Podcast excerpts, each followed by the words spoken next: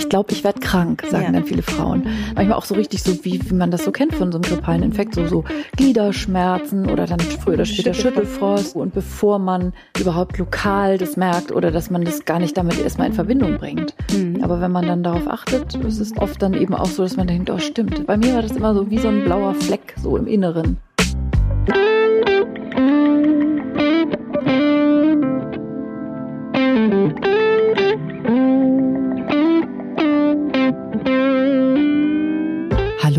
Hebammsalon, der Podcast für deine Schwangerschaft und Babyzeit. Evidence-based und entertaining, Hebammenkästchen und Tacheles. Leichte Muse und Deep Talk. Und wir sind Sissy Rasche und Karin Dannhauer. Und bevor es losgeht im Hebammsalon, kommt jetzt ein bisschen Werbung.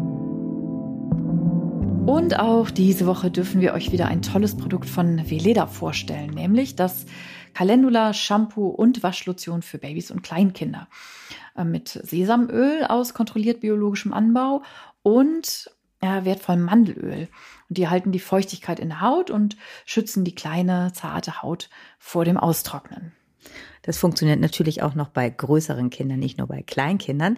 Das Produkt enthält ganz milde Waschsubstanzen auf pflanzlicher Basis, die die Haut besonders schonend reinigen und ganz besonders mild zu den Augen sind, damit es bei den Kleinen auch bloß keine brennenden Augen gibt. Das mögen die ja bekanntlich nicht so gerne und auch die Großen mögen das nicht gerne. Genau, und Haare waschen ist ja dann immer so ein Spezialthema, ne? Und auch die werden total weich und leicht kennbar damit. Ähm, das ist ja immer so ein Drama, ne? Brennende Augen oder Ziepen in den Haaren und das kann hier nicht passieren. Und ähm, eigentlich ist das Waschgel auch ein tolles Produkt für die ganze Familie. Also wenn die Kinder größer werden, oft ähm, bleibt das Produkt sozusagen noch eine ganze Weile erhalten. Es ist seifenfrei und auch für empfindliche Haut perfekt geeignet.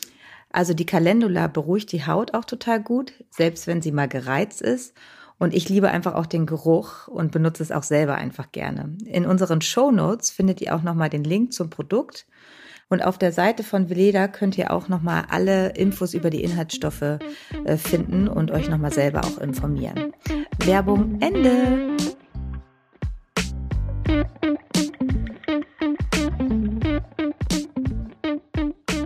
So, ihr Lieben, herzlich willkommen im Hebammsalon. Hello, welcome back. Wir hatten uns das ja schon gedacht, dass wir mit unserer letzten Folge uns nicht nur Freundinnen und Freunde hier machen. Letzte Folge, was war denn das nochmal?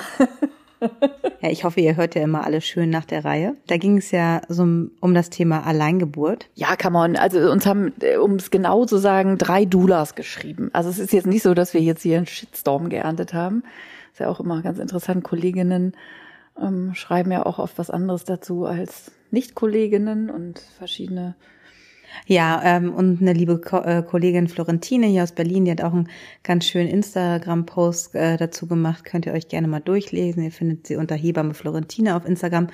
Ähm, und uns oder uns beiden und auch mir ähm, war es nochmal ganz bewusst zu sagen, dass wir ja ganz im Gegenteil ähm, eher die Befürworter der selbstbestimmten Geburt sind, der Betreuung, äh, also eine eins zu eins Betreuung. Also ich arbeite seit elf Jahren so, ähm, weil es mir einfach in meiner Ausbildung, was ich dort gesehen habe, einfach klar war, so möchte ich einfach keine Frauen begleiten und dass wir, ähm, würde ich auch mal sagen, ich auch hier im Podcast immer euch Mut machen und euch unterstützen äh, wollen, dass Geburt toll ist. So hat unser Podcast angefangen. Ah, yes. Dass wir einfach äh, sagen wollen, dass es Geburt einfach ist auf etwas, was man sich freuen kann.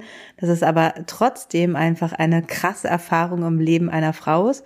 Und dass wir uns, ähm, gerade was das Thema Alleingeburt einfach angeht, ähm, gerade ich, die aktuell ja immer noch eine Hausgeburtshebamme, als Hausgeburtshebamme arbeitet, dass ich ganz oft einfach nur in der Ecke sitze und gar nichts tue. Und ähm, das geht jetzt auch nicht darum, euch hier bestimmte Beispiele zu nennen, die mir in den letzten Jahren passiert sind, um Angst zu machen, sondern einfach, wo ich oft äh, einfach schon öfter gedacht habe, ah, es ist einfach gut, dass ich hier bin. Ja, und das ist eben ein Unterschied, ne, Sissi? Du sitzt nicht in der Ecke und tust gar nichts, sondern du tust ganz viel, indem du nämlich äh, Fachkompetenzen mitbringst und wissend und sehend und mit allen Sinnen wahrnehmend kompetent die Geburt begleitest in deiner Zurückhaltung. Zurückhaltung ist auch ein Tool, ein wichtiges. und so. Aber ich wollte dich nicht unterbrechen. Ich wollte das nur richtig stellen, weil das ist schon eine innere Haltung einer Geburt gegenüber, zu wissen, dass man sich zurücknehmen kann und das dann sozusagen aktiv tut und nicht irgendwie sich da als also sich wichtig macht, sage ich jetzt mal, weil man jetzt irgendwie als Hebamme die einzige ist, die weiß, wie Geburt geht. Die Frau weiß das natürlich auch, weil sie macht das jetzt mit ihrem Körper. Aber du bist eben in deiner in deinem Beruf als Hebamme, in deiner Fachkompetenz gefragt und hast natürlich dann auch eine Rolle und eine wichtige Position in dieser Geburt. Ja, und es gab halt einfach auch Situationen, wo ich dann auch wiederum noch froh war, wenn wir einfach auch dann zu zweit waren. Also weil gerade lange Geburten, die einfach wirklich, wo man auch viel äh, die einen viel Energie und Kraft ähm, einfach abverlangen. Nicht, weil man jetzt da irgendwie schwer gearbeitet hat, aber weil man natürlich den Prozess einfach betreut, weil man die Frau stärkt, weil man massiert über Stunden, ne, weil man den Partner abwechselt, wenn er massiert und so weiter. Und dass man einfach auch in solchen Situationen ist froh ist, auch es gibt auch viele Kolleginnen, die arbeiten seit Jahren alleine äh, und sind da auch total happy. Aber ich habe auch immer wieder Situationen, wo ich einfach froh bin, dass ich auch einfach eine Kollegin dazu rufen kann, ähm, auch wenn es darum geht, nach der Geburt vielleicht eventuelle Geburtsverletzungen, die natürlich auch bei jeder ähm, klar, ich mein, ganz selbstbestimmten klar, Geburt. 80 Prozent aller Frauen äh, aller Erstgebärenden haben einfach eine Geburtsverletzung nach der Geburt. Ne? Wäre schon ganz gut, wenn da mal jemand guckt. Genau, und wenn man die dann halt einfach gemeinsam nähen kann und ähm, einfach, das ist einfach schön. Und darum geht es halt nicht, euch in eurer Selbstbestimmtheit zu stören, sondern euch einfach zu unterstützen und einfach euch gut zu überwachen. Und ich glaube, das war uns heute nochmal ein Anliegen, das einfach zu sagen, weil wir beide äh, sind einfach totaler Befürwor Befürworter von Frauen in ihrem Geburtserlebnis zu unterstützen. Aber ähm, es braucht einfach eine kompetente Fachfrau an oder Fachmann an deiner Seite. Ja, zumindest ist das unsere ganz klare Meinung dazu. Ne? Also persönlich. Man, äh, unsere ganz ja. persönliche private Meinung dazu, die sich speist natürlich aus unserer äh, beruflichen Erfahrung und die auch nichts damit zu tun hat, ist also ne, ein, ein Vorwurf oder so, der in den zwei, drei Mails jetzt kam, war eben auch, wir würden Frauen sozusagen Angst machen, dass, äh, ne, dass ja schlimme Dinge passieren könnten bei einer Geburt. Und ich finde, das ist ein, ist ein Vorwurf, der wirklich nicht trägt, weil wir euch als erwachsene Frauen behandeln. Wir behandeln euch so, dass wir euch klare Kante sagen, und das ist auch unsere Verpflichtung natürlich, das zu tun, und euch eine informierte Entscheidung, die ihr ja nur treffen könnt, wenn ihr quasi wisst, worauf ihr euch einlasst. Und wenn man eben darüber spricht, dass es möglich sein kann, dass eine Geburt eine Verletzung ähm, nach sich zieht oder dass eine Frau bluten kann nach der Geburt oder dass das Baby ähm, so ein bisschen Starthilfe braucht nach der Geburt, das ist ja nicht Angst machen, das ist informieren. Und wenn man das nicht aushält oder nicht abkann, oder so oder das wegblenden möchte, dann ist das auch eine freie Entscheidung. Aber das können wir als Hebamme nicht leisten. Das geht eben nicht. Ne? Das gehört eben dazu, euch aufzuklären, damit ihr erwachsen entscheiden könnt. Das kann man nur dann, wenn man weiß, worauf man sich einlässt. Ja, und dazu haben wir auch eine ganz tolle Nachricht bekommen, die haben wir auch beide bekommen auf unserem beiden Accounts von einer ganz lieben Hörerin aus Hamburg, die sich ähm, für eine geplante Hausgeburt entschieden hat und von Anfang an unseren Podcast mit ihrem Partner ähm, gemeinsam hört und ähm, sie dann äh, bei der Folge zum Beispiel, die wir zum Kaiserschnitt gemacht haben, gesagt, oh, ich mache ja eine Hausgeburt, aber ich höre sie mir einfach trotzdem an und ihre Hausgeburt ist anders verlaufen ähm, als das natürlich geplant war. Sie ist nämlich in der, ähm, sie musste in die Klinik verlegt werden und hat sogar eine sekundäre ähm, Sekte bekommen, also einen Kaiserschnitt und ähm, hat einfach äh, uns nochmal gedankt, weil sie einfach genau wusste, was passiert. Und sie hat es so süß geschrieben, dass sie irgendwie das Gefühl hatte, wir standen neben ihr, weil wir genau gesagt haben, dann kommt der Anästhesist, dann kommt der OP-Pfleger und das hilft natürlich auch, weil natürlich hat sie sich das ganz anders vorgestellt, aber sie wusste, was auf sie zukam und das hat ihr in der Situation geholfen. Und das ist ja kein Angstmachen, sondern das ist, wie Karin das eben gerade so wunderbar beschrieben hat, das ist ein Informieren und euch aufklären, weil es ist halt nicht immer nur alles schwarz-weiß, sondern Geburt ist einfach so vielfältig. Mhm, absolut. Und ähm, ja, also auch dieses, ne, also so ein bisschen sickerte so durch, so wir würden würden judgen und würden Frauen verurteilen, die allein ihr Kind kriegen. Und ich kann das nur für mich persönlich sagen, ähm, dass das natürlich überhaupt nicht so ist. Ganz im Gegenteil. Also wenn eine Frau, ich, wie gesagt, ne, ihr seid erwachsen Und wenn eine Frau entscheidet, sie möchte ihr Baby gerne alleine bekommen, ohne Hebamme, dann kann ich nur sagen, Hut ab, mach. Also so, ne? Es ist jetzt überhaupt nicht meine medizinische Empfehlung, das zu tun. Aber natürlich respektiere ich äh, alle Frauen. Also wir sind ja permanent jeden Tag damit konfrontiert, weil das eben auch hieß, wir würden nicht mit den Frauen reden, sondern über die Frauen. Wir reden den ganzen Tag mit Frauen. Ne? Das ist unser Beruf, das zu tun. Und ja. Ich glaube, es ist alles gesagt. Also ich glaube, es ging einfach nur noch darum. Ja, es ging gar nicht jetzt um Rechtfertigen, also einfach nur, weil wir hier gerade zusammen saßen und äh, genau eben noch mal so ein bisschen Nachlese betrieben haben und dachten, wir sagen vielleicht doch noch mal zwei, drei Sätze dazu. Ja, und einfach aus der Erfahrung heraus. Ne? Also wir zusammen tragen ja viele geburtshilflichen Jahre zusammen, die wir als Hebamme arbeiten und äh, natürlich äh, reflektiert man viele Geburten. Man lernt ja auch mit jeder Geburt als Hebamme, egal wie lange man arbeitet, immer wieder neu also es sind immer wieder Sachen, wo man denkt so, oh, wow, ne? Und äh, das ist halt einfach, ähm, ja, einfach nur Erfahrung, die wir hier mit euch teilen ähm, und austauschen. Und ich glaube, ähm, das war jetzt nochmal gut, drei Sätze dazu zu sagen. Und jetzt können wir ja heute zu unserem heutigen Thema, was heute mal nichts mit Geburt zu tun hat, sondern wir gehen heute mal wieder ins Wochenbett und in eure Stillzeit. Und unser Thema ist heute ähm, der Milchstau. Genau. Ich habe das jetzt nicht nochmal nachgelesen. Ähm, wenn man sich jetzt fragt, wie häufig ist das denn? Ich würde sagen, ich sag du mal, 80 Prozent würde ich jetzt mal grob sagen, aller Frauen, die stillen, haben mindestens einmal in ihrer Stillzeit zumindest einen Anflug von einem Milchstau. Vielleicht nicht unbedingt im Vollbild, aber so, dass man das Gefühl hat, so, oha, da ist was und man kriegt so ein bisschen Schüttelfrost und Busenauer und so, oder? Haben echt viele, ne? Ja. Hattest du mal einen Milchstau? Ja. Mhm. Ich hatte ja in drei Stillbeziehungen nicht einen Milchstau, ne? Ach echt? Ah, okay. Du bist eine von denen. Okay, ja, das ist ja auch immer spannend, ne? Bei solchen Sachen dann immer natürlich auch die eigene Erfahrung so präsent zu haben. Ich hatte nie einen Dollen, also nie mit Hochfieber. Ähm, bei mir war das immer, ähm, also wir haben ja beide schon sehr früh eben, also unmittelbar mehr oder weniger kaum dem Wundheilungswochenbett entsprungen, auch dann irgendwie gleich schon wieder angefangen zu arbeiten. So ist das halt mit Freiberuflern. Und ich hatte den dann immer, wenn irgendwas stressig und zu viel war. Gar nicht, weil Baby hat dann lange nicht getrunken, sondern ich einfach gemerkt habe, so, oh shit, heute Abend habe ich Geburtsvorbereitung. Und eigentlich weiß ich, Einschlafbegleitung ohne Baby in Schlafstillen geht gar nicht. Und so, dass ich dann in solchen Re Re äh, Situationen dann war immer der Busen das, was reagiert hat. Ah, das ist noch ein Punkt. Das heißt, irgendwer hat sich beschwert, wir würden immer Busen sagen und Busen ist ja gar nicht die richtige Beschreibung, sondern es ist die Brust und der Busen ist quasi zwischen den beiden Brüsten, dieses äh, anatomische Areal dazwischen. Das weiß ich. Ich sag nur trotzdem gerne Busen. Ich mache das Wort gerne. Ja, das, das magst du gerne, das Wort. Äh, genauso wie ich auch immer Muschi sage und äh, schöne Grüße, Maren. Ich weiß, du regst dich mal darüber auf, wenn ich Muschi sage. Ähm, also jeder hat ja so seine Wörter, ne? Und ich finde also Brust finde ich, also ja auch nicht, hat, hat, hat jeder, aber Busen haben nur, haben nur. das ist ja lustig. Ja, obwohl stimmt ja auch nicht. Busen haben natürlich auch. Ich glaube, es hat was, äh, das, das verbindest du mit mehr Sinnlichkeit als mit Brust. Ja, genau. Ne? Also genau. das hat für dich was Weiches, ja. Rundes, obwohl es ja eigentlich nicht das Runde ist. Es ist ja der. Genau. Die, ne? Es ist so lustig, aber irgendwie ist es mal so gekommen im Sprachgebrauch, aber es glaube ich, ist so ähnlich wie mit Vulva, ne? Dass, dass man äh, ähm, Vulva und Scheide, das ist ja auch, ja, oder, dass es verwechselt ja. äh, wird und äh, falsch beschrieben. Und so ist es, glaube ich, auch mit Busen. Und Busen hat sowas Sinnliches, Weiches, Rundes, so was man so. Ich das magst Beispiel, du, glaube ich, gerne. Ich, ich sag zum Beispiel auch lieber Nippel als Brustwarze. Also alles Geschmackssache, weiß ich. Deshalb heißt ja der Nippelbalm auch Nippelbalm. Deshalb heißt mein Nippelbalm auch Nippelbalm.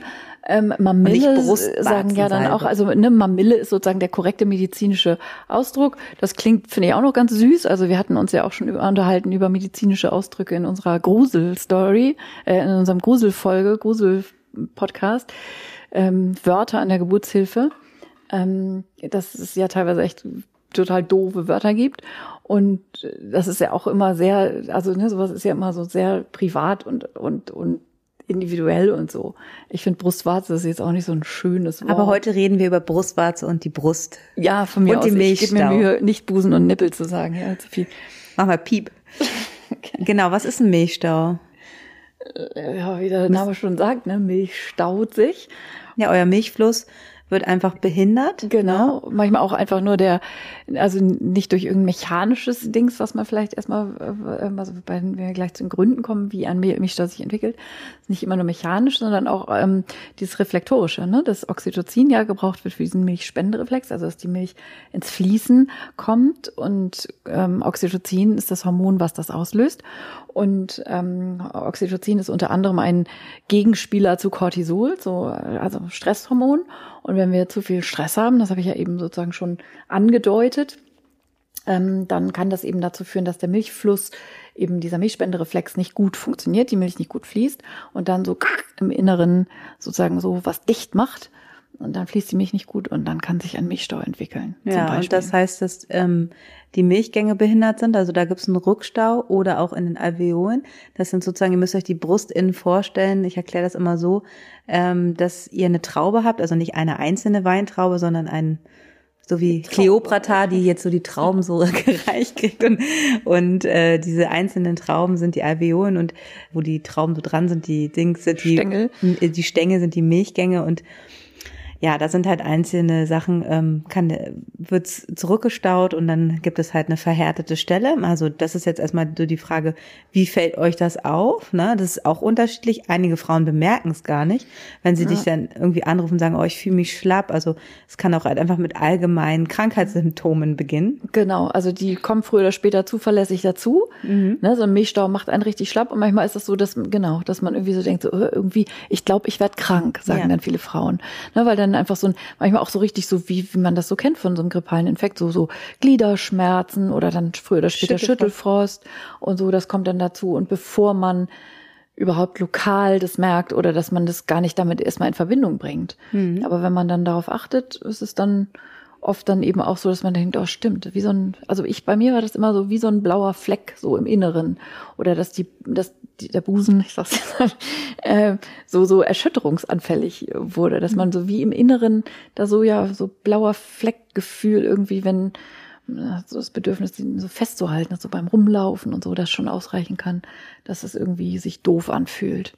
Deshalb ist es eigentlich immer eine gute Sache, wenn ihr so ähm, Symptome bemerkt, also Schmerzen auf der Brust ähm, oder Krankheitssymptome. Ich sage dann immer, stellt euch immer vor einen Spiegel, ja. dass man ähm, einfach nackt mit dem Oberkörper, damit ihr eure Brüste einfach anschauen kann, weil von, von oben so runter gucken ja. sieht man das nicht und generell solltet ihr das, ähm, ähm, weil es kann zu jedem Zeitpunkt eurer Stillbeziehung ähm, passieren, dass ihr Milchstau bekommt, also im Wochenbett, aber auch äh, in der späteren Stillzeit noch.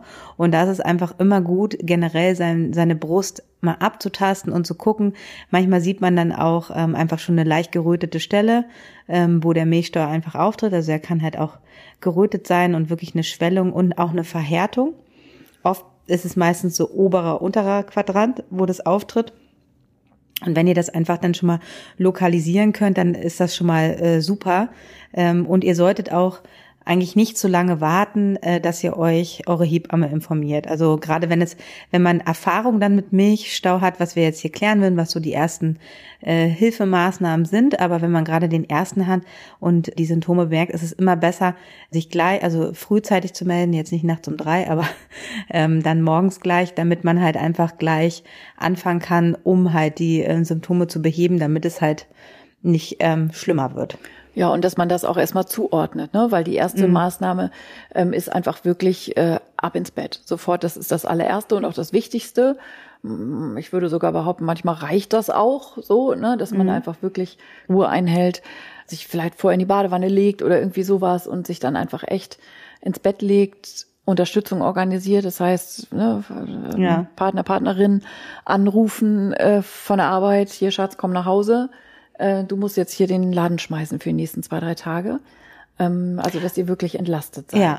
Lass uns noch mal einmal ganz kurz die Symptome so zusammenfassen. Ja. So, ähm, also, wir haben ja gesagt, einfach Krankheitsgefühl dass wenn ihr zum Beispiel auch anlegt, dass ihr danach immer noch Schmerzen habt, also die verhärtete Stelle, was man ja öfter mal hat, wenn man länger jetzt nicht gestillt hat, dass die, die Brust sehr spannend und hart ist. Und auch knubbelig mal ist. Ja, aber nach dem Stillen hört es einfach nicht auf, ne? Manchmal auch schon beim Stillen, das hat man dann manchmal auch, dass so wieder so ein durchziehender Schmerz so ran entlang so dieses Milchgangs, der da so irritiert ist, ja. dass es da dann auch wehtut. Das gibt's auch oft. Dann auch leicht erhöhte Temperatur schon. Mhm. Also das kann auch mal ein Zeichen sein. Und ähm, dass ihr halt, was wir eben auch vom Spiegel beschrieben habt, ihr seht die verhärtete Stelle, ihr fühlt die verhärtete Stelle und seht auch schon eine leichte Rötung. Manchmal sieht man aber eben auch gar nichts, ne? Nee. Also so meine Milchstaus zum Beispiel auch vom Tasten her, das also kann ja auch sozusagen so tief innen in der Brust sein, dass man da von außen tatsächlich gar nicht hinkommt. Und manchmal ist es auch erst so am nächsten oder übernächsten Tag so richtig zu fühlen. Da merkt man so richtig so diesen Strang dann auch in so einem Knubbel, aber es gibt auch, also manchmal sieht und fühlt man auch wenig. Man fühlt sich nur insgesamt krank und so ein dumpfes Gefühl so in der Brust. Und dann kommt es erst so ein bisschen später, ne, genau, ne, dass man genau. das an der Brust ihr was seht. Also genau. es gibt wirklich so viele Formen und es ist, das ist auch so eine Sache, die man im, im Leben einer Hebamme so ist, also wie unterschiedliche. Lernt man auch erst echt, ne? Mit ja, ein paar Berufsjahren. Ne? Ähm, Ursachen hattest du schon ganz schön angefangen. Einmal der gestörte Milchspendereflex, ne, durch Stress sozusagen. Das, das, das hattest du eben so super schön erklärt. Ähm, und auch, was natürlich sein kann, ist das unzureichende Stillen. Ne? Also das Kind hat auf einmal yes. größere Abstände. Ja. Das ist natürlich dann immer so für so eine Brust, die sich dann auch gerade, wenn man sehr, sehr viel Milch hat, ja. dann auf einmal nicht mehr optimal entleert wird. Oder, was ja auch manchmal dann so eine Vorstellung ist, ähm, was weiß ich, so nach sechs Wochen, alles hat sich so ganz gut eingespielt, dass die Eltern manchmal auf die Idee kommen, oh, weißt du was, Schatz, jetzt könnten wir das ja mal so anfangen, am Wochenende pumpe ich mal Milch ab, dann kann ich mal eine Nacht durchschlafen und dann kannst du die Milch aus der Flasche füttern. Ja, nur dann habt ihr die Rechnung ohne euren Busen gemacht. Der weiß ja nicht, dass der dann in der Nacht, oh, Sissi hat mich schon wieder hier ertappt. Ich sag's jetzt einfach. Ey, so lustig ähm, die Rechnung ohne euren Busen gemacht, dass der nämlich gar nicht weiß, dass er jetzt nachts nicht mehr leer getrunken wird. Und dann natürlich ne, ist er darauf eingestellt, auch regelmäßig in der Nacht leer getrunken zu werden. Das heißt, so diese Idee äh, abpumpen, natürlich könnt ihr das immer mal machen und das ist ja auch äh, sicher hier und da mal ganz praktisch, aber für sowas regelmäßiges, um dann Stunden zu überbrücken, das haut halt dann mit diesem Angebot und Nachfrage. Ja, das finde ich ja auch hin. immer generell bei diesen, ähm, der Mann macht jetzt die Nacht, wo ich immer denke, ja, da muss ja trotzdem abpumpen. Ja. Ne? Also dieses ja, na klar, so, man kann natürlich auch sich wecken lassen, um dann statt das Kind anzulegen, abzupumpen. Aber und dann wieder schneller einschlafen. Aber das ist jetzt, finde ich, ja das, das ist viel still ein bisschen einfacher. Aber auch das ist ja auch ähm, sehr, sehr individuell und ähm, das ist ja jetzt auch nicht das Thema. Aber ich finde halt immer so, wenn du halt nachts musst du ja trotzdem abpumpen, weil du sonst platzt und du dir dann auch einen Milchstau anfangen kannst. Dann kann es einfach sein, dass euer Kind vielleicht auch mal eine Erkältung hat und dadurch weniger trinkt. Also ein krankes Kind, was einfach nicht effektiv äh, trägt. Fehlerhaftes Anlegen kann auch immer ein Grund sein. Und auch wenn man mal so ähm, Stillschwierigkeiten hat, wie mit Brustwarzen, wenn man so ein Brusthütchen, also ein Stillhütchen benutzt, äh, durch diese Hütchen, die sind manchmal ein Segen, wenn man halt wirklich eine Indikation dafür hat. Ähm, aber sie entleeren halt, wenn man die aufträgt, einfach nicht so oft optimal die Brust. Und das kann halt auch immer zu weniger Milchproduktion oder auch andersrum zur schlechten Entleerung der Brust führen, was dann auch wieder äh, daraufhin zu einem Milchstoff führen kann. Und was auch eine wichtige Sache ist, die ähm, äh, immer viele nicht bedenken, wo wir gerade beim Thema Abpumpen waren, wenn sie halt abpumpen und die, wenn ihr das falsche Größe des Abpump ähm, Hütchen habt. Also viele denken ja immer SSS, aber es ist total wichtig, dass eure Brustwarze halt wirklich gut Platz habt, damit es halt durch dieses, durch die Kante nicht abgedrückt ja. wird. Weil ja. wenn die dann darauf kommt und die Brustwarze wird so rausgezogen und äh, an der Seite ist noch so ein Milchgang und dann wird die nicht optimal, dann könnt, kann das, obwohl man abpumpt, ähm, auch zum Stau führen. Genau. Wie, wie, wie heißt dieses Ding, was man sich da auf den Busen draufsetzt? Saughaube oder sowas, glaube ich. Ne? Genau, das muss ähm, ausreichend groß sein. Ja auch eine wichtige Sache, wenn ähm, die Frauen so, hatte ich heute auch im Wochenbettbesuch, wenn der BH zu eng ist. Ja, voll. Ich bin hier heute, ich habe heute mal wieder einen Bügel-BH an, seit 100 Jahren. Ich trage eigentlich nie BHs. Ähm, und heute kneift er dann mal wieder. Aber Bügel-BH ist ganz schlecht, weil die klemmen echt ähm, Milchgänge ab. Was ähm, ich eben noch sagen wollte zum Pumpen, weil es immer noch in veralteten Büchern manchmal steht oder es auch irgendwie von irgendwelchen Schwiegermüttern empfohlen wird, wenn man Milchstau hat, dann soll man abpumpen und nicht das Kind trinken lassen, weil eine Pumpe ja viel effektiver ist. Natürlich ist genau das Gegenteil der Fall. Ne? Also ähm, das Baby anlegen, also das ist, wenn wir gleich zu zu den äh, Therapien kommen, ist das natürlich neben Wir sind heute Ausruhen, so richtig gut strukturiert. Ähm, Oh, sind wir, oh Gott, ja, du hilfst immer, immer, immer. voll, voll durch, durch. Ich finde das sehr schön. Wir gehen jetzt hier gerade die Ursachen durch und dann kommen wir zu den Maßnahmen. Genau und ne, Maßnahme eben, also ne, Ursache nicht gut leer getrunken, Schrägstrich, leer gepumpte äh, Brust, ist eben dann auch gleich nochmal der Unterschied. Das Kind ist viel, viel, viel effizienter und besser im Entleeren ähm, eurer Brust als die Pumpe. Und äh, deshalb ist die erste Maßnahme auch, dass das Baby äh, gut und gut angelegt und ausreichend und ausgiebig ähm, trinkt, um den Milchfluss dann natürlich auch wieder herzustellen in den gestauten Bereichen. Was wir vielleicht noch mal ein bisschen vertiefen sollten, äh, ist im Wochenbett eine Ursache ist ja immer, ähm, das erste, die erste Frage der Hebamme ist immer, wenn du da ankommst und siehst, der Milch, da ist ein Milch Was war los? Was war los? Ja, Was passiert? Erzähl. Ja. Alles. Genau. Wer war da? Wer hat dich geärgert? Genau. Und dann erzählt die Frau, ach, eigentlich war gar nichts los, aber die Schwiegereltern waren das erste Mal da und seine Mutter konnte halt auch nicht stillen und hat sie mich immer gefragt, ob ich wirklich sicher bin, dass das Baby genug Milch kriegt. Und dann waren wir noch Kuchen holen und meine Schwiegermutter hat ja eine Allergie gegen äh, Kernobst. deshalb mussten wir zu dem und dem Bäcker noch und dann haben wir gedacht, ach, können wir bei der Gelegenheit auch noch die Geburtsurkunden abholen und die Bodies passen auch nicht so richtig, haben wir noch und so weiter. Wo dann brauchen Frauen gar nicht weiterreden. Also dann ist ja irgendwie klar und das ist ja auch irgendwie immer gut, wenn man quasi eine Ursache hat, wo man sagt, hm, merkst du selber, ne? Ähm, das war jetzt einfach too much und zu viel. Und die sind jetzt alle hoffentlich wieder nach Hause gefahren. Und jetzt ruhst du dich erstmal aus. Und ja. beim nächsten Mal nicht so viel. Ja, ich hatte, hatte das letzte Woche auch echt einen ganz schön heftigen Milchstau. Ne, die, die an dem, also ich war vormittags noch da oder Ach nachmittags. Ja, als wir aufgenommen haben. Genau. Ach ja, ich bin danach ja dann noch hingefahren. Genau, ich bin direkt letzte Woche nach unserer äh, Folge dann da sofort noch hingefahren, weil ähm, es war war halt alles gut, aber die waren halt draußen, also erste Mal draußen, dann noch das erledigt, das erledigt, das erledigt, es war einfach ein bisschen too much, ne? Und dann sofort einfach, aber auch, habe ich dir gesagt, ein Zeichen deines Körpers, weil wenn du dieses Zeichen nicht bekommen hättest, hättest du ja gleich nochmal weitergemacht. Und dann war sie genau. wirklich nochmal vier Tage so wirklich so Wochenbett, Wochenbett, Wochenbett, Wochenbett. Und es hat auch einfach gedauert, ne? So, also so richtig schön mit äh, Fieber, ähm, richtig gerötet, völlig schlapp und so. Aber es war so ein richtiges Zeichen vom Körper. Da war jetzt kein Schwiegermutter, sondern einfach ähm, so.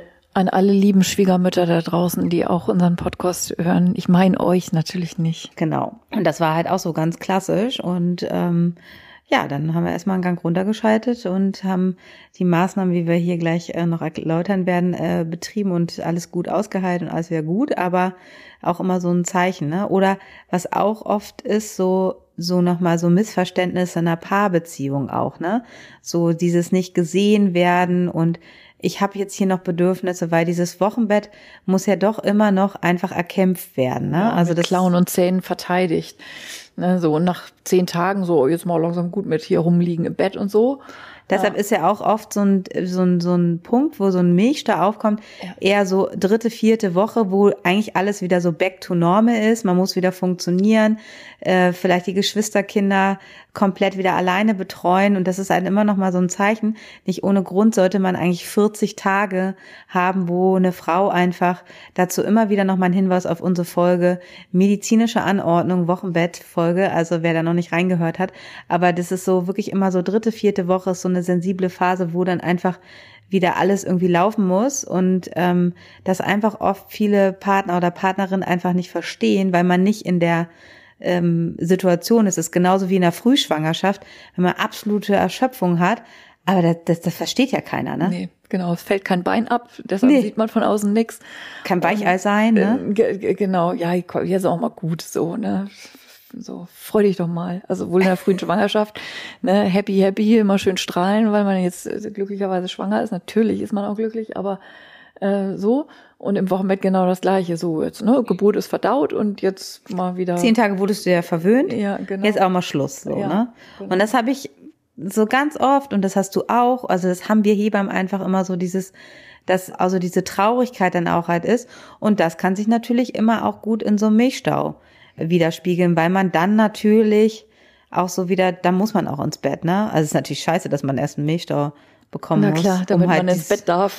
Dass man ins Bett darf. ja, aber, aber, der Körper muss dann manchmal mit dem Zaunfall winken, wenn so feine Signale dann nicht ausreichen. Ja. Ähm, was auch noch eine Ursache immer sein kann für Milchstau ist, es gibt ja auch Frauen, die ähm, schon vor der äh, Geburt einfach Brust-OPs hatten. Das sind natürlich jetzt spezielle Fälle, aber das muss man als Hebamme auch immer im Hinterkopf haben. dass man fragt man ja auch in der Anamnese, also wenn ihr eure Vorgeschichte besprecht, Piercings, mhm. ähm, Brustreduktion, Brustimplantate, ne, die natürlich auch bestimmte, das sieht man natürlich erst dann, ob das was mit der Brust äh, macht. Klar, wird immer alles stillend erhalten, auch jetzt operiert, aber auch so ein Brustwarzenpiercing kann halt äh, Dinge kaputt machen, aber das siehst du natürlich erst, wenn du halt im Stillprozess bist. Das ist auch immer noch so ein, so ein ja. Punkt, den man, wenn, wenn ihr den eurer Hebamme noch nicht erzählt habt, solltet ihr den erzählen. Das hatte ich neulich auch im Woche mit. Ah ja, ich habe übrigens Implantate. Also okay, gut. Also habe ich vorher nicht, also habe ich extra gefragt, aber ja, ja nee, so, ne? Ah, okay, gut. Ja. Hatte aber keine Heb Probleme Hebammen gemacht. wissen immer alles, alles. Alles wollen wir wissen, ja. Genau. Ähm, weiter geht's. Du, du hast hier deine Liste. Du bist auch heute gut vorbereitet. Was haben wir noch? Maßnahmen? Ja, ich glaube, jetzt haben wir einfach so die, diese... die Ursachen. Genau, manchmal, also so eher, aber selten. Also du hast den BH angesprochen oder Frauen, die das erste Mal draußen unterwegs waren und irgendwie einen mit Wocheneinkauf, äh, genau, entweder mit Tragetuch oder auch so ein Rucksack oder so, der schwer war oder sowas mit den, mit den Gurten dann blöd. Also so mechanische Sachen. Aber also meistens ist es echt die Kombi und Stress echt so im, im Vordergrund. Irgendein Stress ist da am Laufen. Ja, es ist halt auch eine Drüse und das ja. ist so, so auch die, sag mal, wie die Blase, das halt, ne, genau. wenn, wenn was etwas nicht im Fluss ist, ja. wenn es nicht im Fluss ist und wenn man etwas drin sozusagen hält, dann staut sich halt auch einfach ähm, die Brust. Und es ist auch so, jeder hat ja so sein Organ, wo er, wo er dann anfällig ist, ne? Und es gibt halt, wie gesagt, ich würde mal sagen, ich hatte auch genug Stress, aber ich habe immer andere ja. Symptome. Bei mir war es nicht die Brust, die hat Gott sei Dank funktioniert. Ähm, aber es gibt dann zum Beispiel im Wochenbett ging es bei mir immer auf die Gebärmutter. Ich hatte dann mhm. eher Probleme mit der Rückbildung. Ich hatte auch meine Gebärmutterentzündung im Wochenbett und das war meine Psyche. Da war ich der Ärztin gesagt, wissen Sie, brauchen wir jetzt hier nicht machen. I, I know mhm. ich weiß, was das Problem ist. Mhm. Das kann ich jetzt aber gerade nicht hier lösen. Aber das hat, da hat ja so jeder so seine, na klar, jeder hat so seine Achillesferse, wie man so sagt. Schön. Das, wo das Drachenblut nicht hingekommen ist. Das sind alles vielfältige Ursachen und äh, es gibt auch vielfältige Maßnahmen. Die wichtigste haben wir schon genannt, nämlich schön ins Bett legen. Ähm, also eher so diese allgemeinen Situationen entlasten, entspannen, auflösen, ins Bett, viel pennen, eigentlich nur stillen, mit Baby kuscheln. Wenn das Baby unleidlich ist, ne, Papa mhm. trösten lassen und so. Und das sind so die allgemeinen Sachen und die lokalen sind natürlich dann auch wichtig, ne? dass man sich um den Busen ähm, kümmert, ähm, lokal da, wo es eben weh oder da, wo eine rote Stelle oder eine knubbelige Stelle, eine gestaute Stelle zu sehen oder zu spü äh, spüren ist, gibt es dann sozusagen so die physikalischen Maßnahmen, die da helfen im Sinne von Wärme und Kälte zum Beispiel. Ja. Ähm, was ihr vielleicht noch wissen solltet, so was das Stillen dann betrifft, Stillen ist auf jeden Fall das Beste, was man dann betreiben kann. Aber dadurch, dass ihr Schmerzen habt, ist das für die Stillbeziehung natürlich auch mal. Man ist natürlich dadurch, ne, man hat eine verhärtete Stelle, man ist angespannt, man hat vielleicht Fieber, ist das natürlich auch für den Milchspendereflex nicht so super, was du ja schön erklärt hast. Und dass das Kind halt auch nicht so einfach vielleicht dann an die Brust geht, so dass man da halt immer noch mal so ein bisschen wirklich auch gucken muss, ähm, dass man, äh, ähm, dass das Kind, also dass ihr wissen müsst, dass es halt erschwerter angelegt werden kann, dass es euch weh tut und so weiter und ähm, ja, das ist halt immer mit dem, mit dem Stillen halt so ein Punkt. Und wenn ihr das lokalisiert habt, wo der Milchstau ist, ist es ein ganz wichtiger Punkt immer, den wir Hebammen dann sagen, ist, dass ihr das Kinn eures Kindes in die Richtung zeigen lasst, wo der Stau ist. Da gibt's dann halt auch mal so schöne akrobatische Fotos, die man dann bekommt, ähm, weil wenn der jetzt oben ist, ne, dass man sich auch Frauen so wirklich im Vierfüßler und das Kind mit den Füßen nach oben, dass man dann an diese an diese Stelle gut rankommt, äh, damit es dann auch gut leer getrunken werden Vierfüßler kann. ist aber sowieso auch eine ganz gute Position beim Milchstau, ne? Also dass ihr wirklich im Vierfüßler und das Baby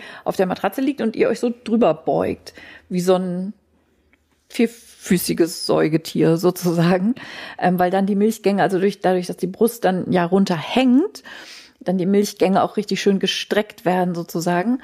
Ähm, das ist zum Abfluss auch oft ganz gut. Also da kann man hier und da ruhig so ein bisschen stille Akrobatik äh, betreiben.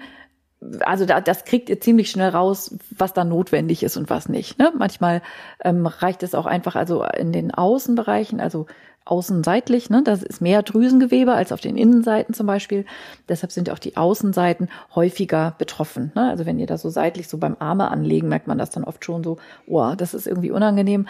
Dann ist eben diese typische Football-Haltung, so nennt man die ja, dass das Baby also so rum angelegt wird, dass die Beinchen nach hinten Richtung Rücken zeigen und das sozusagen andersrum ähm, trinkt, damit eben, wie sie das erklärt hat, das Kinn dort eben ähm, hin zeigt. Das zeigt euch sonst eure Hebamme dann auch nochmal, was ihr da machen könnt. Ja, hast du da bestimmt schöne Zeichnungen auch in deinem Buch, ne? Nee, da war leider, also weil das Buch heißt ja Gute Hoffnung und das ist ja ein Schwangerschaftsbuch und wir hatten nur ein bestimmtes Budget von so und so viele Zeichnungen ja. übrig und es gibt tatsächlich keine äh, Beim nächsten. Haltung. Karin schreibt ja im Dauerprozess Bücher. Oh, also Stressabbau haben wir gesagt, ne? Bettruhe, hast du gesagt. Ähm, was auch immer gut tut, ist gerade, wenn man so verspannt ist, mache ich auch gerne, oder dass man, dass ich sage, ey, dann pack also auch mal eine Badewanne, weil wenn ihr so, wenn ihr so angespannt seid, dann ist ja auch wieder so, dann kann das alles nicht gut fließen oder ähm, euer Partner am Sitzen euch eine Rückenmassage, so, das ist einfach wieder einfach diese muskuläre ja. Anspannung, die man dann auch so hat, dass die halt und ja. zwischen den Schulterblättern hinten in der Wirbelsäule sind ja auch wichtige ähm, Akupunkturpunkte. Die kann man entweder nadeln oder eben einfach mit Wärme, also einfach eine, eine, eine Wärmflasche hinten zwischen die Schulterblätter legen zum Beispiel. Das ist oft ganz, ganz toll. So da merkt man richtig so, wuff, wie so alles von einem abfällt und wieder einfach so eine Entspannung einsetzt, die eben nicht nur hinten. Und manchmal ist ja auch dieses Schmerz, also wenn ich so vorhin von diesem einschießenden Schmerz beim Trinken dann gesprochen habe, das schießt einem dann auch manchmal so richtig wie so bis durch ein durch, so bis in den Rücken. Und da ist häufig so einfach so sich gegen so eine Wärmflasche anlehnen. Hm, das ist häufig ganz toll. Ja. Ja, und einfach ähm, schon gar nicht erst in den Erschöpfungszustand kommen, also die Frauen gut betüdeln. ja, sowieso ist Prophylaxe immer besser, ne? ja. Genau. Was ihr dann ähm, machen könnt, wenn ihr das euer Baby dann ähm, anlegt an die betroffene Brustseite, ist, dass ihr und damit das Kind einfach gut trinken kann, ist immer auch ganz gut ähm, feucht-warme Wickel zu machen. Also, dass einfach die Milchgänge schon geweitet sind und dass es dann besser ähm, fließen kann, ähm, dass ihr euch einfach so wie, als wenn man jetzt so schön, oh Gott, da waren wir alle schon so lange nicht mehr zu äh, Kosmetik oder so, kriegt man ja auch mal so, so schön warme Kompressen, herrlich. Ja, warme Kompressen so aufs Gesicht, sowas dann halt einfach auf eure Brust oder ihr kommt gerade frisch aus der Dusche, na, dann ist es natürlich auch alles gut durchblutet und dann kann das Kind einfach besser saugen, weil es einfach schon vorgewärmt ist. Ähm, die Milchgänge sind schön geweitet und die Milch kann gut fließen. Das merkt man beim Duschen ja auch so schon, wenn man stillt, ne, dass wenn man dann irgendwie sich abtrocknet und noch so ein bisschen in Bewegung ist und so und das alles schön warm und dampfig feucht ist, dass der, die Milch schon ja von alleine anfängt zu sprudeln ja. und so, ne? Das ist eben dann ein Effekt. Also Wärme macht halt ne, weich und öffnet und öffnet eben auch die Milchgänge und die Milch kann gut fließen. Also vor dem Stillen lokal Wärme ist gut. Wenn das zu umständlich ist und ihr kein feucht warm parat habt, ist auch Wärme so alleine gut.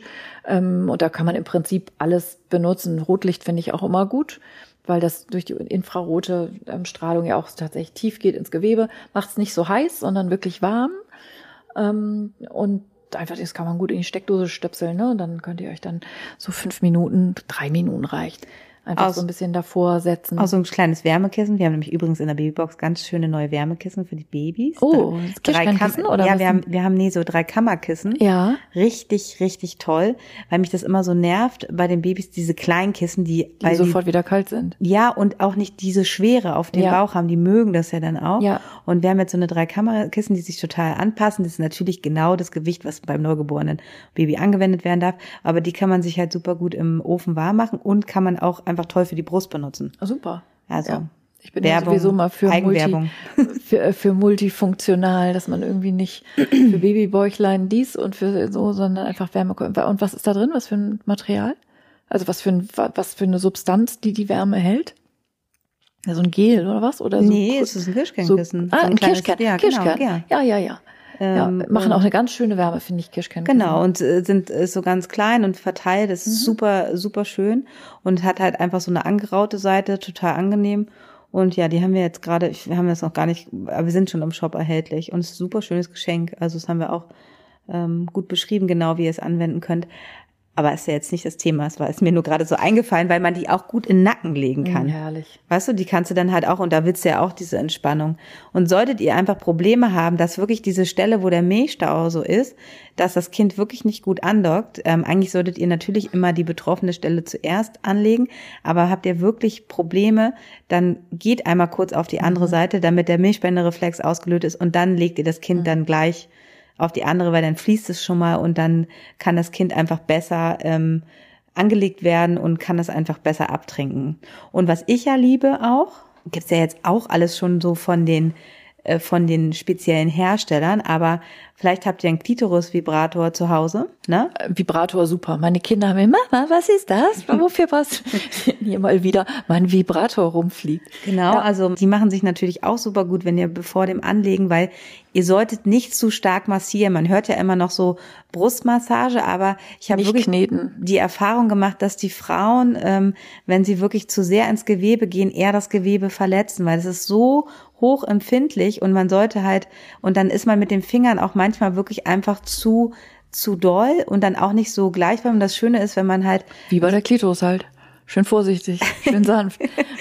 ja, aber dieses, was du so schön hast mit den, und da muss man jetzt auch nicht von, es gibt natürlich jetzt von Brustwarzenfirmen, also von Milch, Firmen auch schon, also die so Equipment für die Brüste, Pumpen und so weiter herstellen, auch ein Vibrator. Aber ganz ehrlich, da könnt ihr euren, da tut's jeder Vibrator. Ähm, es ist wichtig natürlich eine ganz kleine, also nicht jetzt die, die sondern die, nicht die sanfte. Turbo. Ja, weil das ja schon auch, also das ist ja eine Vibration, die relativ, die ist zwar zart, aber geht gut fein ins Gewebe. Genau, und es verteilt und sich es so verteilt schön. sich gut. Und was Sissy eben meint, also so dieses, was, ne, so dieses Brust ausmassieren und ja. so wieder ein, ne, dann rumgeknetet und so, das ist eben überhaupt nicht gut, sondern es geht eher wirklich um eine feine, also es geht ja darum, dass die Milchgänge sagen, ah, jetzt darf ich mich wieder öffnen, ne? Ja. so und dass die nicht da irgendwie noch extra mit Quetsch und und dafür sind die Vibratoren einfach super. Elektrische Zahnbürste geht ersatzweise genau. auch. Das sage ich dann auch immer, wenn ihr, wenn wir keinen Vibrator zur Hand haben. Aber ist ja auch eine schöne Sache. Also mit der glatten Seite, ne? nicht mit der Bürstseite. Ja. Und einfach so ein bisschen. Und dann kann man das auch natürlich gut machen. Aber ihr könnt natürlich euch schön in der Schwangerschaft oder auch davor, da hat man Wissen, wenn ihr mal einen neuen braucht, vielleicht braucht ihr den auch in der Stillzeit, äh, ist ja eine schöne Sache. Schatz, ich brauche einen neuen Vibrator.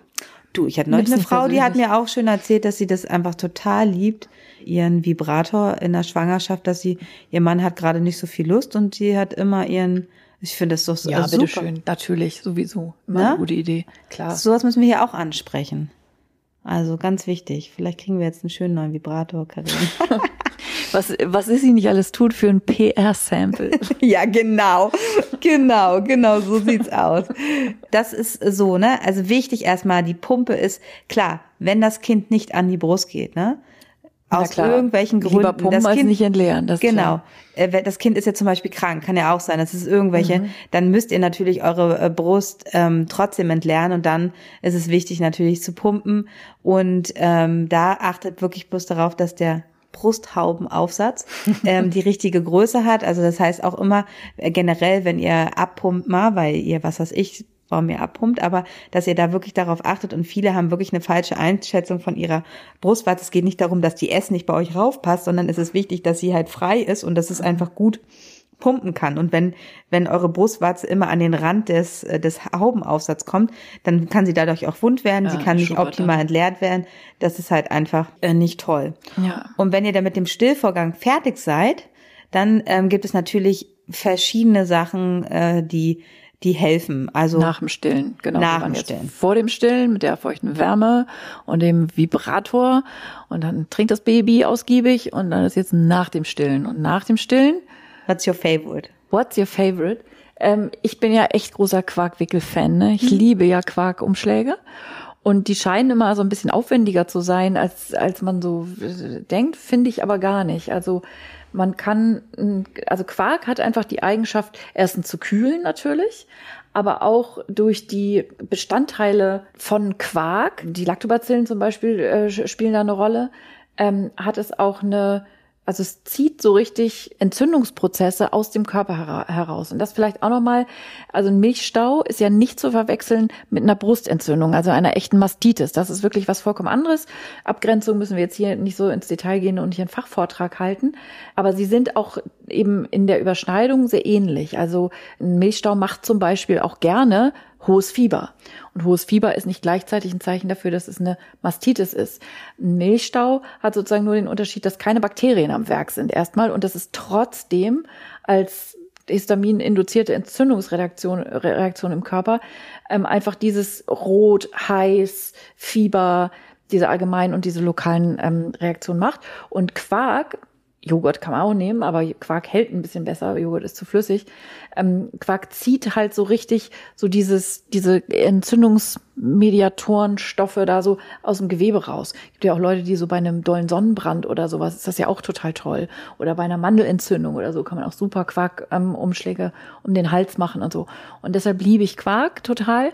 Und das kann man auf verschiedene Weisen machen. Man kann das auch richtig so auf den Busen draufkleistern. Das ist nur, wenn das dann trocknet, dann bei jedem Busen gibt's fünf, fünf, fünf Mark ins, ins Sparschwein. Ne?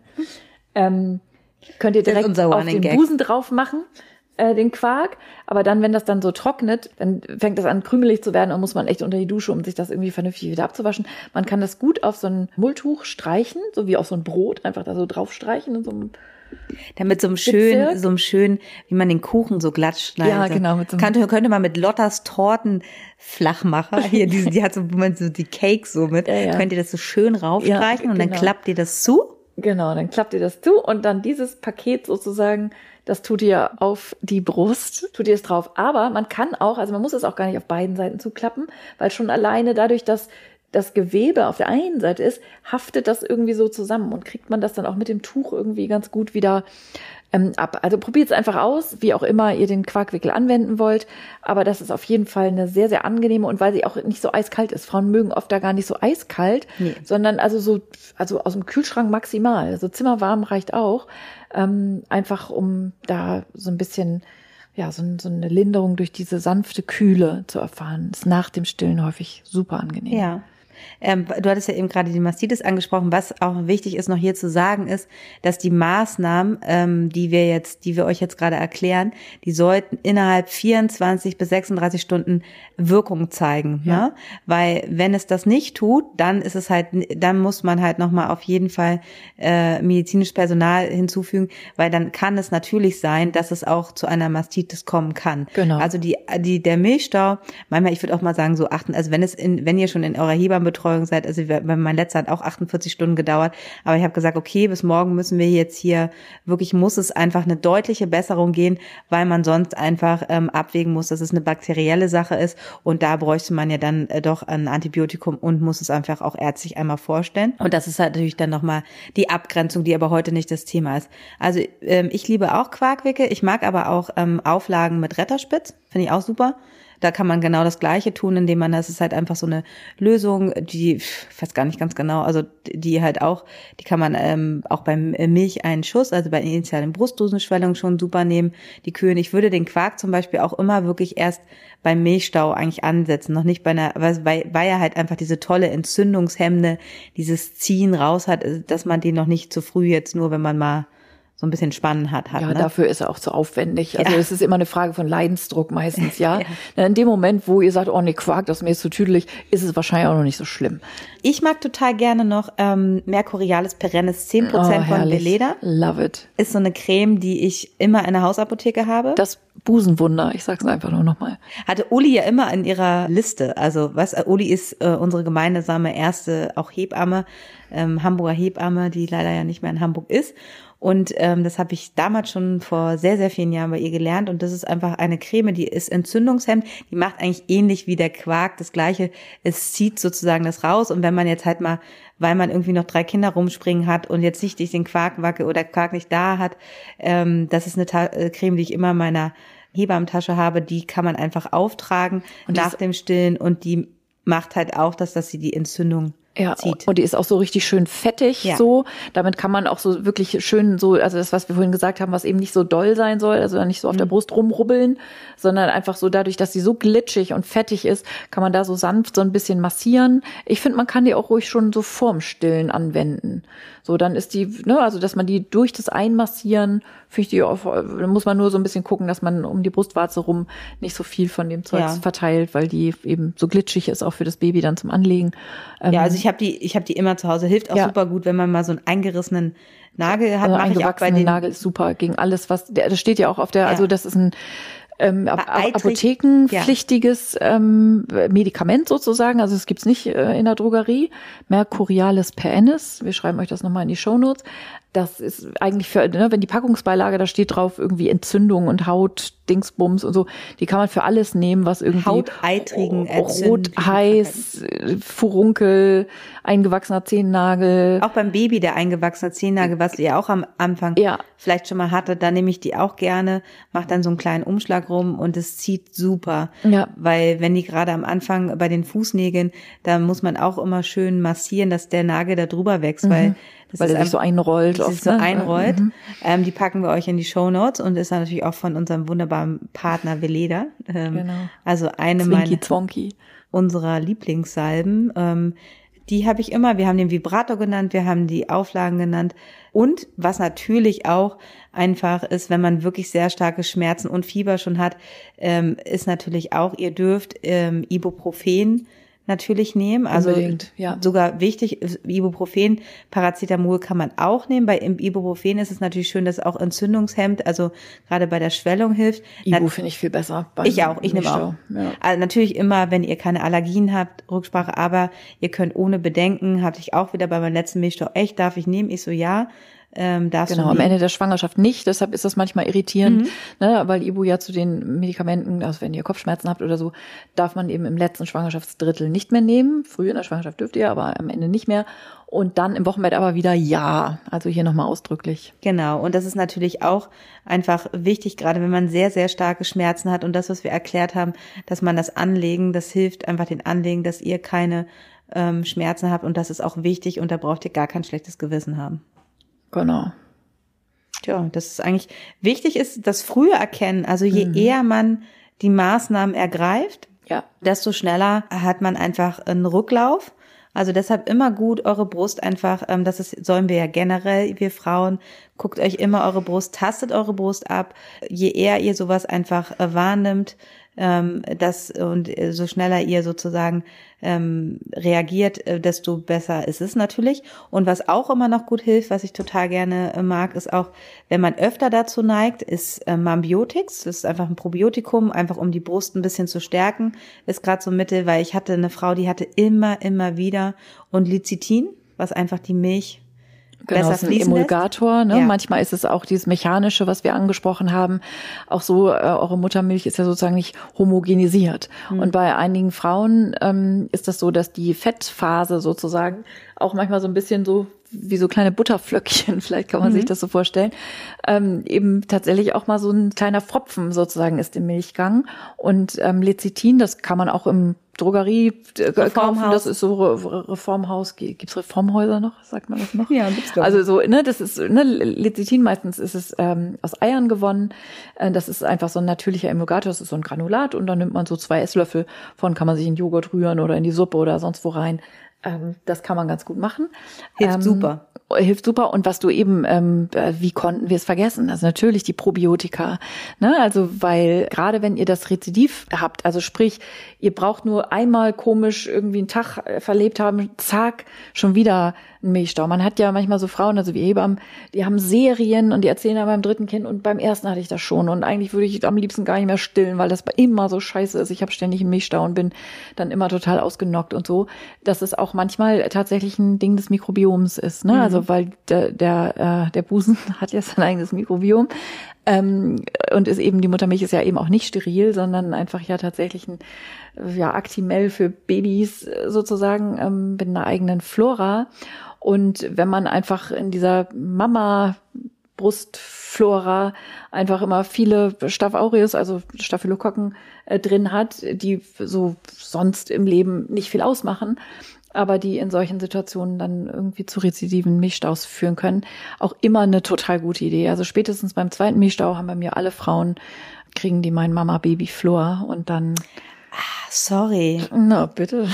Das tut mir leid, aber das habe ich natürlich irgendwie, klar, kann ich ja auch. Das ist ja auch gerade not available. Ja, stimmt, aber sonst, äh, klar. Äh, genau, also es gibt ganz unterschiedliche, verschiedene Präparate, die eben Stämme enthalten, die besonders toll sind für diese ganze Mutter-Kind-Thematik ähm, in der Schwangerschaft für eure Vaginalflora und nach der Geburt für eure Brustflora. Das ist schon total spannend, was man äh, darüber einfach auch erreichen kann. Aber Mama Flora ist ja bald wieder erhältlich. Ist bald wieder da, ja, ja. Das ist jetzt genau. Ende Juni, gibt's alles, gibt's alles wieder. Yes, okay, super.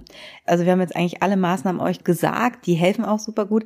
Ich habe im Moment ähm, noch so mir wirklich, ich habe als Leihgrabe so einen kleinen Porsche, gerade einen Laser, haben auch mittlerweile jetzt schon immer mehr Hebammen. Also genau, so ein kleinen Softlaser, super Teil. Mhm. Und das hat einfach super gut geholfen. Ich laser ja momentan irgendwie alles, was nicht nied- und nagelfest ist. Oder die Finger kriegst wird gelasert. Ja, man und kann ja auch wirklich bei allen möglichen Indikationen, ne? Wunde, ja. Brustwarzen, Nabel, Hämorrhoiden. Ja, Hämorrhoiden hätte ich nie vorher gedacht. Ist mega Karriere. Ja. Also, falls mal Probleme hast, ne, ich bin hier. nee, und ich habe ja diesen. Aber im Übrigen Hämorrhoiden, also ne, über so Schwangerschaftsbeschwerden, äh, über so typische, machen wir demnächst mal eine Folge, oder? Ja, ist auch und schon. Und das Hämorrhoiden natürlich immer ganz vorne mit am Start. Also ja. Girls, ihr seid nicht die einzigen, die das haben, sondern das haben ganz viele. Ja, und da habe ich halt im Mischter auch gelasert und das ist, wirkt halt entzündungshemmend mhm. und einfach auch heilungsfördernd und das ist das natürlich super, ne? Ja. Aber was ich auch wichtig hier finde zu sagen, das ist natürlich wieder so eine Zusatzleistung, die muss man sich ja anschaffen, kostet so zwischen drei bis 5.000 Euro so ein Teil. Und Crazy, äh, ne? wenn das eine Hebamme halt anwendet, muss sie dafür einfach auch noch eine Rechnung stellen, ne? Das ist halt, das kann man nicht in dem Wochenbett ähm, was für 32 Euro da. Ähm ja, das ist ja eh mal das Ding, was Kolleginnen, also ne, wir ja auch ähm, im Wochenbett sozusagen an Zusatzleistungen machen, so, so ne, wo man bei jedem Heilpraktiker so 80 Euro für eine Akupunkturbehandlung ja. bezahlen würde. Und wenn du dir so ein Ding halt kaufst, ja. musst du das ja auch abbezahlen. Also viele kaufen das natürlich dann. Äh, ich meine, für 5000 Euro, wie viele ja. Hausbesuche muss ich allein dafür machen, dass ich bei plus minus null wieder raus bin? Das ist ja vollkommen verrückt. Genau, aber das, das ist einfach dann eine Zusatzleistung und ähm, das, ich habe das ja auch neulich schon mal kurz vorgestellt, und da haben mich auch viele Kolleginnen gefragt mhm. und auf jeden Fall muss man dann auch noch eine extra Rechnung für zahlen, ja. wenn man so eine so eine Sachen halt macht. Naja, auf jeden Fall hoffen wir, ähm, Wiederholer hier, ähm, dass ihr, ähm, dass es gar nicht erst dazu kommt, genau. aber wenn es halt so sein sollte, dass wir euch mit unserer Podcast-Folge einfach ähm, helfen können, dass ihr diese Maßnahmen anwendet, ähm, weil wir ja wissen, dass leider immer mehr Frauen auch ohne Hebammenbetreuung ja, dastehen. Ähm, ja. Er ist einfach ein Trauerspiel ja. und es ist einfach, uns fehlen weiterhin die Worte. Ja, habe ich gerade heute wieder ähm, in meiner Akupunktursprechstunde gerade ganz viele Frauen, die äh, kommen zur geburtsvorbereitenden Akupunktur, auch ich merke so doll, auch die haben so dieses Bedürfnis nach mit anderen anderen Frauen zu sein, weil immer äh, im Moment ja weiterhin auch keine Geburtsvorbereitungskurse stattfinden und so. Und da waren auch drei Frauen von, also ich habe heute mehrere Etappen gemacht, natürlich nicht in einer Gruppe, ähm, insgesamt 18 Frauen und drei davon hatten keine Woche mit Hebamme. Fand ich schon ganz schön krass. Also das sind die, also finde ich, das sind jetzt so die ersten, die auch wirklich ne? auch am Schluss echt niemanden gefunden haben. Ende Juni haben die Termin, hm, genau, wo die Sommerferien anfangen, immer wieder sozusagen äh, eine von zwei schwierigen Zeiten im Jahr, Weihnachten und Sommerferien. Vielleicht eins noch zum Schluss.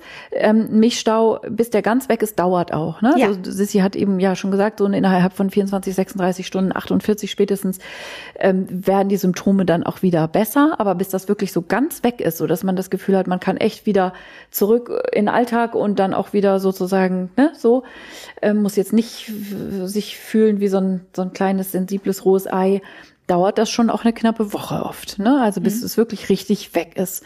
Und rechnet ruhig damit, also so ein Milchstau, man ist auch echt krank. Also gerade Frauen, die das noch nicht kennen oder auch die besorgten Partner, Partnerinnen, dass man manchmal, äh, sie hat jetzt echt 40 Fieber, ne? Also bist du wirklich sicher? Und man sagt, ja, also Milchstaus ist eine der Sachen, die auch bei Erwachsenen, was man ja sonst oft gar nicht kennt oder höchstens bei einer Virusgrippe, also bei einer echten Influenza oder so, dass man so hoch Fieber hat, das kennen viele gar nicht. Das ist spiked so richtig hoch und dann sollte es am nächsten Tag ähm, dann aber wieder abfallen. Aber rechnet ruhig damit, dass, ähm, bis es ganz wieder weg ist, dauert es oft.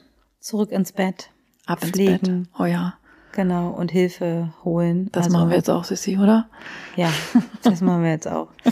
Ja, ähm, vielen Dank für eure Aufmerksamkeit. Ähm, wir ja, schön, uns. dass ihr immer da, also so, wir sind ja selber mal ganz geflasht, so wenn ihr uns dann schreibt und ähm, wie ihr euch freut über eine neue Folge und so. Das ist total schön. Ja. Schön, ne? Mhm. Jetzt haben wir auch schon einige Folgen. Mhm.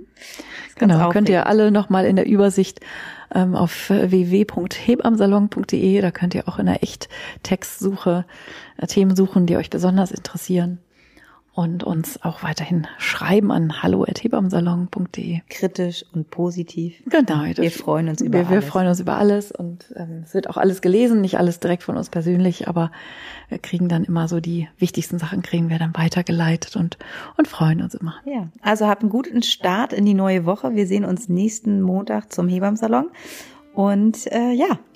Macht's ganz gut. Macht's gut. Bis Tschüss. bald. Tschüss. Das war der Hebammsalon mit Sissi und Karin. Produktion Lisa Golinski, Redaktion Julia Knörnschild.